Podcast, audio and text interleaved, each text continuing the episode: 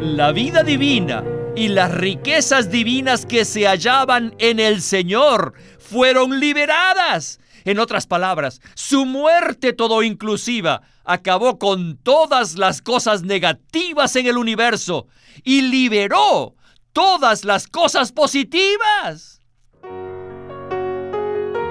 Bienvenidos al estudio Vida de la Biblia. La Biblia es la revelación de Cristo como vida. El Señor Jesús dijo, yo soy la vida y he venido para que tengan vida. Los invitamos a que visiten nuestra página de internet radiolsm.com y allí podrán escuchar gratuitamente todos los programas radiales del Estudio Vida. Todos los creyentes genuinos comprenden que Cristo murió por nosotros como nuestro sustituto, para redimirnos del juicio eterno de Dios. Pero la muerte de Cristo realizó mucho más que nuestra redención, pues la muerte que Él sufrió fue todo inclusiva. En otras palabras, su muerte puso fin a toda cosa negativa en el universo y al mismo tiempo liberó todas las riquezas de Dios para que nosotros las experimentemos y disfrutemos. En el mensaje anterior dijimos que en la cruz el Salvador hombre murió como nuestro sustituto y redentor. En el mensaje de hoy hablaremos acerca de la muerte todo inclusiva que él sufrió.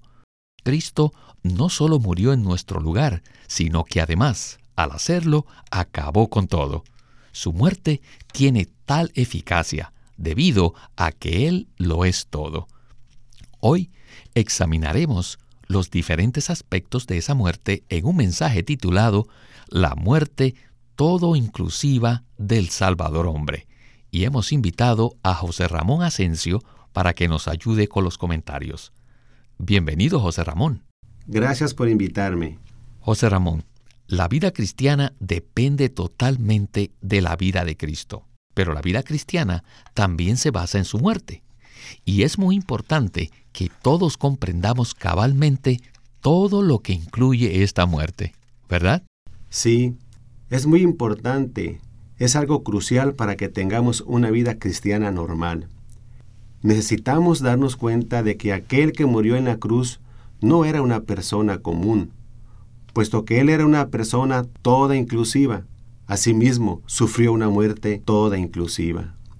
Esta muerte dio fin a todas las cosas negativas del universo y liberó la vida divina de Dios, para que esta vida pueda ser impartida en nosotros.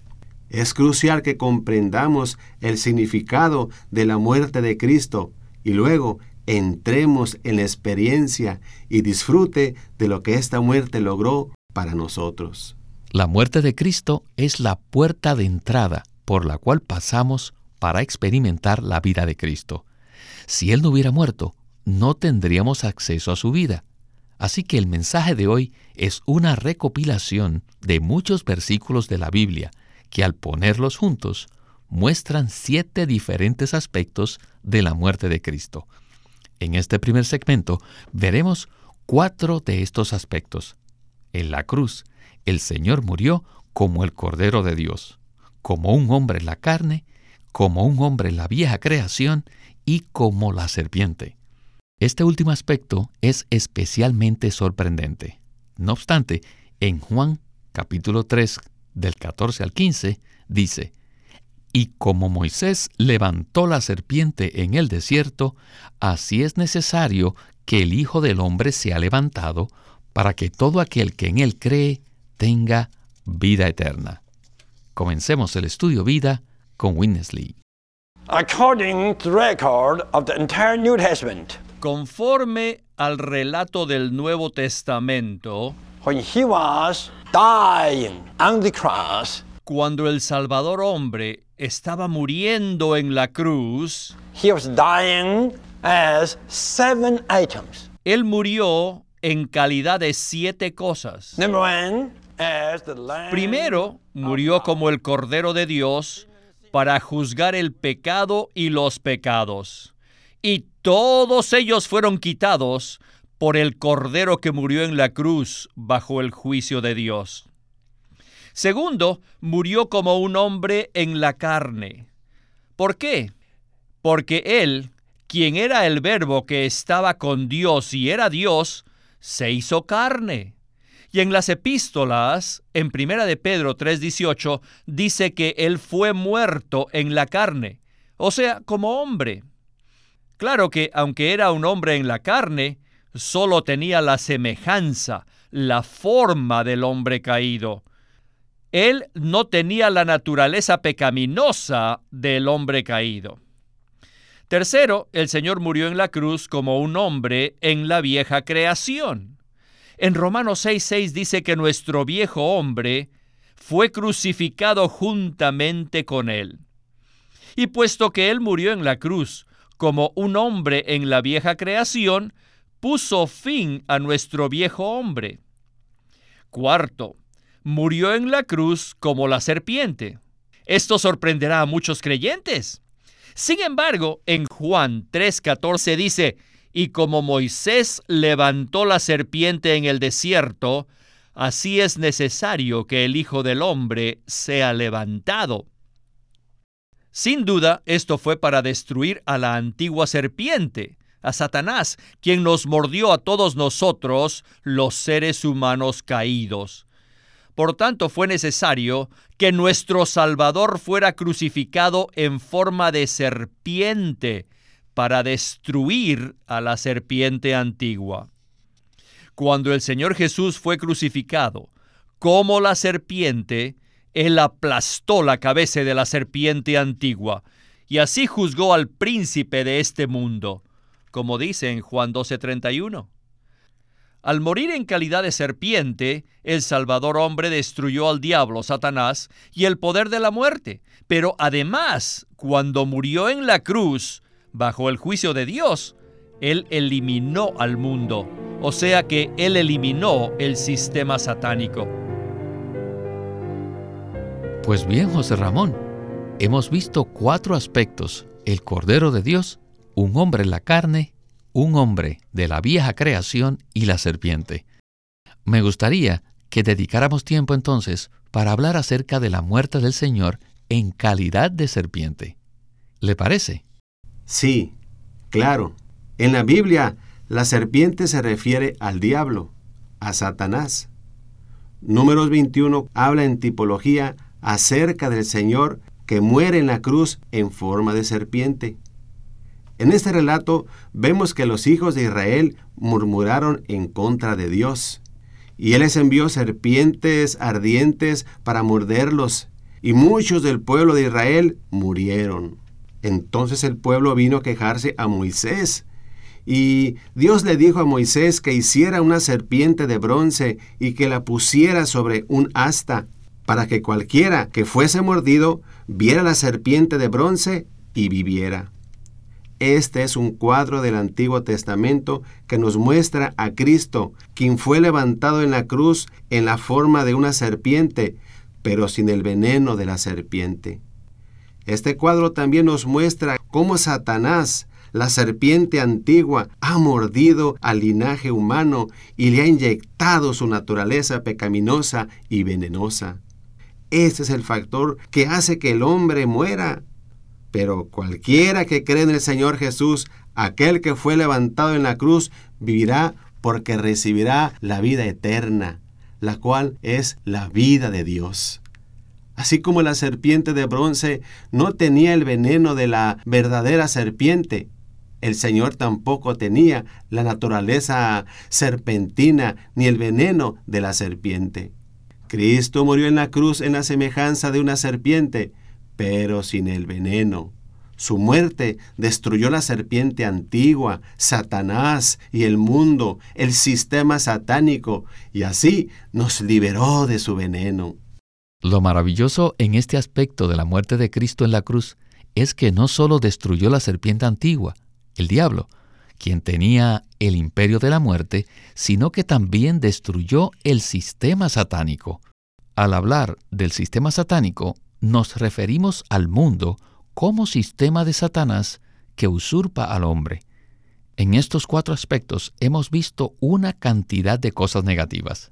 Sin embargo, En la siguiente sección veremos que el Señor, además de destruir una cantidad de cosas negativas, a la vez liberó otras muy positivas. En Lucas 23, del 44 al 45 dice, Cuando era como la hora sexta, hubo tinieblas sobre la tierra hasta la hora novena, por faltar la luz del sol, y el velo del templo se rasgó por la mitad. Regresemos ahora con Witness Lee y el estudio Vida de Lucas. Quinto, He died on the cross cuando el Señor murió en la cruz, as the firstborn of all creation. lo hizo como el primogénito de toda creación. He was the first Adam of Él fue el primero de la creación, como lo revela Colosenses 1.15, y como tal, murió en la cruz. Él puso fin a toda la vieja creación. Sexto, murió como el pacificador. Cristo murió en la cruz para abolir todas las ordenanzas que había en la humanidad. Él quitó la pared intermedia de separación, especialmente entre los judíos y los gentiles. All the ordinances have been what? Todas las ordenanzas han sido qué? Abolished Han sido abolidas. By him on the cross. Abolidas por el Señor en la cruz. Okay, lastly, Finalmente, el Señor murió como el grano de trigo para liberar la vida divina que se encontraba en él. Son siete aspectos. Hallelujah! Aleluya. Such an all-inclusive person. Él es todo inclusivo. The person Sí, la persona es todo inclusiva. Ciertamente su muerte también es todo inclusiva. Amén. Cuando el Señor murió en la cruz, terminó con el pecado, con nuestros pecados, terminó con la carne, con el viejo hombre, terminó con Satanás, terminó con el mundo, con la vieja creación y las ordenanzas. Todas fueron anuladas. Además, la vida divina y las riquezas divinas que se hallaban en el Señor fueron liberadas. En otras palabras, su muerte todo inclusiva acabó con todas las cosas negativas en el universo y liberó todas las cosas positivas. La muerte todo inclusiva de Cristo se efectuó de una vez y para siempre. Por lo tanto, tiene valor eterno. Hallelujah! Aleluya. We all have to shout. Todos tenemos que gritar. Sin is over. El pecado se terminó. Sin's over. Los pecados se terminaron. Flesh is over. La carne se terminó. The old man is over. El viejo hombre ha terminado. The uh, enemy Satan is over. Satanás está terminado. And his satanic world is over. El mundo satánico también está terminado. And all the creation, all creation is over. Y la vieja creación también. And all the ordinances are over. Y las ordenanzas fueron anuladas. Everything was over. Todo se ha terminado. What's left here? Entonces, ¿qué es lo que queda? The divine riches are left here. Las riquezas divinas que fueron liberadas e impartidas a nosotros. So what? Como resultado, So we are the Jubilee people. nosotros somos las personas del jubileo. Amén. José Ramón, después de escuchar el segmento anterior, sentimos mayor aprecio por la muerte del Señor en la cruz. Por un lado, Cristo puso fin a todas las cosas negativas del universo y por el otro, liberó las riquezas de Dios para que el hombre las experimente y las disfrute. Esto ciertamente es el jubileo, ¿verdad? Para mí es motivo de gozo saber que todas las cosas negativas de este universo fueron anuladas por la muerte toda inclusiva de Cristo en la cruz. Esta es la mejor noticia que hayamos podido recibir alguna vez. Pero además, liberó las riquezas de la vida divina, pues como grano de trigo, cayó en tierra y murió. Por medio de la muerte, la cáscara humana de Jesús se abrió y fueron liberadas todas las riquezas divinas para que nosotros las disfrutemos. Este es el jubileo. Hemos sido liberados de toda esclavitud y hemos entrado en el disfrute de todas las riquezas divinas. ¿Qué puede ser mejor que esto? Ciertamente necesitamos saltar y gritar, aleluya, por la muerte toda inclusiva de Cristo. Amén. Bueno, ahora hablaremos de lo que sucedió después de la crucifixión. Sabemos que el Señor fue sepultado en la tumba y resucitó tres días después. El tema del segmento final es su sepultura. Mientras el Señor estuvo vivo, sufrió menosprecio, insultos y acusaciones. Durante su crucifixión, fue humillado, golpeado y maltratado por los líderes religiosos y políticos. También fue juzgado por Dios mismo mientras estaba en la cruz. Sin embargo, cuando fue sepultado, todo cambió. Aquel que fue despreciado en la cruz fue honrado en su sepultura. Leamos lo que dice Lucas 23 del 50 al 56.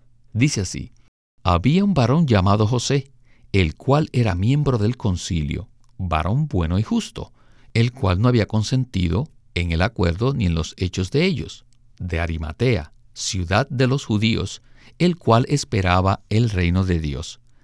Este se presentó a Pilato y pidió el cuerpo de Jesús, y quitándolo, lo envolvió en un lienzo de lino fino, y lo puso en un sepulcro que había sido labrado en una peña, en el cual hasta entonces no se había puesto a nadie. Era el día de la preparación y estaba para comenzar el sábado. Y las mujeres que habían venido con él desde Galilea siguieron también, y vieron el sepulcro y cómo fue puesto su cuerpo. Y vueltas, prepararon especias aromáticas y ungüentos, y descansaron el sábado conforme al mandamiento. No hay duda que esta fue una sepultura digna, honorable y además muy pacífica. José de Arimatea era un hombre muy rico y algunos dirían que era un dignatario. Él pidió a Pilato el cuerpo de Jesús y lo sepultó de una manera muy digna y honorable. Regresemos ahora al último segmento con Witness Lee. Después que él murió, fue enterrado. Habían notado que una vez que lo sepultaron, todo se calmó porque el que lo sepultó era un hombre de alto rango. El Señor fue puesto en un sepulcro nuevo, uno que nunca había sido usado, y le pusieron ungüento y especias. Maravilloso. Aunque el Señor fue menospreciado en la cruz, fue honrado en la sepultura. Él fue despreciado en su crucifixión, pero fue honrado, dignificado, tuvo una sepultura muy digna. Dígame, ¿quién estaba siendo sepultado allí? Tiene que decir que el Cristo todo inclusivo estaba siendo sepultado allí. Pero ¿quién más estaba siendo sepultado allí? Firstly, me. Tienen que decir, yo fui sepultado allí. Si conocemos la verdad presentada en las Escrituras, veremos que fuimos sepultados juntamente con Él. Por lo tanto, fuimos crucificados con el Señor Jesús y también fuimos sepultados con Él. Fuimos menospreciados en la crucifixión, pero fuimos honrados en la sepultura. Puesto que fuimos crucificados y sepultados con el Señor Jesús, se nos puso fin, es decir, nos aniquilaron por completo.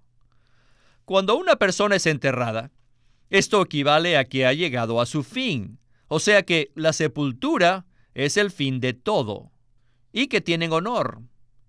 ¿Por qué desaparecieron todos los problemas con la sepultura del Señor? Debido a que el pecado, los pecados, la carne, el viejo hombre, Satanás, el mundo, la vieja creación y las ordenanzas fueron eliminados. Aleluya. Les digo, amados hermanos, que deben considerar que cada uno de nosotros está sepultado. Una vez que comprendamos que fuimos sepultados juntamente con Cristo, ya no habrá ninguna lucha. La sepultura conduce a una situación pacífica. En la sepultura se acaban las luchas. Aleluya. José Ramón, es muy interesante ver el contraste entre la manera en que Cristo fue tratado durante su vida y muerte y la manera en que fue sepultado. Yo valoro mucho que cuando Cristo fue sepultado, nosotros fuimos sepultados juntamente con Él. En Romanos 6.4 dice, hemos sido pues sepultados juntamente con Él en su muerte por el bautismo. Por tanto, nosotros también estamos incluidos en esta sepultura honrosa y digna, ¿verdad? Sí, esto es algo tremendo. Fuimos juntamente crucificados con Cristo y por tanto sufrimos el menosprecio. Pero igualmente fuimos sepultados de una manera honrosa, digna y pacífica. Antes que el Señor fuera crucificado, fue rechazado, menospreciado por las personas y maltratado. Ciertamente, esto fue de gran sufrimiento para Él. La razón por la cual Él sufrió una muerte toda inclusiva es porque había una cantidad de cosas negativas presentes. El pecado estaba allí, el mundo estaba allí, la carne estaba allí, y Satanás estaba allí operando en él para causarle un gran sufrimiento. Pero, no obstante, después de su muerte, todas estas cosas negativas fueron eliminadas. Por tanto, la situación cambió inmediatamente. Todo se hizo muy pacífico, porque todas las cosas negativas habían sido eliminadas. Por ese motivo, Dios vino para honrar al Señor a través de José, quien era un hombre rico y a través de todos aquellos que le amaban. Esta fue una situación muy digna, honorable, pacífica, en el cual todos nosotros participamos porque fuimos sepultados juntamente con Él. Todas las cosas negativas del universo fueron eliminadas con la muerte de Cristo y también fueron sepultadas juntamente con Él. En cierto sentido, todo el universo tuvo descanso y reposo porque se estableció la paz por medio de la muerte toda inclusiva de Cristo. Todos nosotros tenemos conflictos diariamente. Tenemos conflictos en nuestro trabajo, en nuestros hogares y en nuestro entorno. La paz que logró Cristo en la sepultura es aplicable en las luchas que tenemos diariamente en nuestro vivir humano. ¿No es así, José Ramón? Sí, y esa es otra buena noticia. Podemos experimentar y disfrutar esta paz como resultado de la muerte de Cristo. Eso significa que todos nosotros debemos permanecer en la muerte de Cristo. Conforme al Nuevo Testamento, la muerte de Cristo con su eficacia es ahora un elemento constitutivo del Espíritu que mora ahora en nuestro espíritu.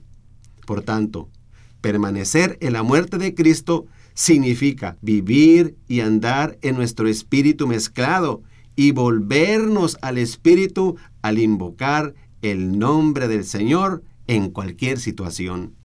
Entonces, en conclusión, el secreto de nuestra vida cristiana consiste en que nos mezclemos con el Espíritu todo inclusivo que mora en nuestro espíritu.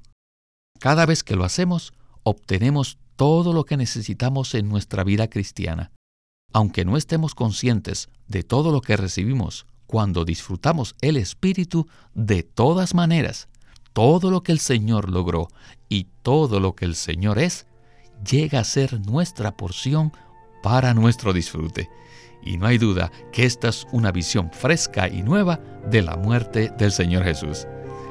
José Ramón, muchísimas gracias por habernos acompañado en este estudio vida de Lucas tan maravilloso.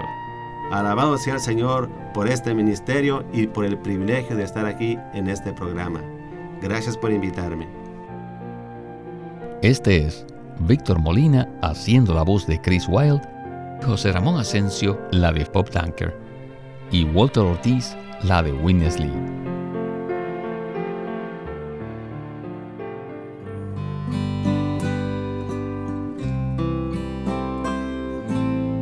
Living Stream Ministry es una casa publicadora de los libros de Watchman Nee y Witness Lee. Y queremos decirles que entre ellos hay uno titulado El Dios de Abraham, de Isaac y de Jacob. La vida cristiana se basa en las promesas irrevocables de Dios, el deleite de todo lo que Dios preparó para nosotros en Cristo y la transformación que resulta de la disciplina amorosa del Espíritu. En el libro El Dios de Abraham, de Isaac y de Jacob, Watchman Nee extrae las experiencias de estos patriarcas del Antiguo Testamento y presenta sus vidas como una alegoría de la experiencia completa del cristiano. Desde nuestra respuesta a las promesas de Dios por la fe, hasta la última etapa de nuestra transformación en hijos conformados a la imagen de Cristo, tenemos que pasar por las mismas experiencias de Abraham, Isaac y Jacob. Igual que Abraham hemos recibido la promesa de la herencia como Isaac podemos disfrutar todo lo que Dios planeó para nosotros en Cristo su Hijo. Y como Jacob debemos ser disciplinados por el Espíritu Santo para que crezcamos y seamos transformados. El Dios de Abraham, de Isaac y de Jacob. Watchman Nee llegó a ser cristiano en la China continental en 1920, a los 17 años de edad, y ese mismo año comenzó a producir sus primeros escritos. En casi 30 años de ministerio se demostró claramente que él era un don especial que el Señor dio a su cuerpo con el fin de adelantar su obra en esta era. Los invitamos a que visiten nuestra página de internet radiolsm.com. Allí podrán escuchar gratuitamente todos los programas radiales del Estudio Vida. Una vez más, radiolsm.com. O llámenos a nuestro teléfono gratuito 1-800-810-1149. 1-800-810-1149. Además, si desean, pueden comunicarse con nosotros enviándonos un correo electrónico a estudiovida.lsm.org. Una vez más, estudiovida.lsm.org.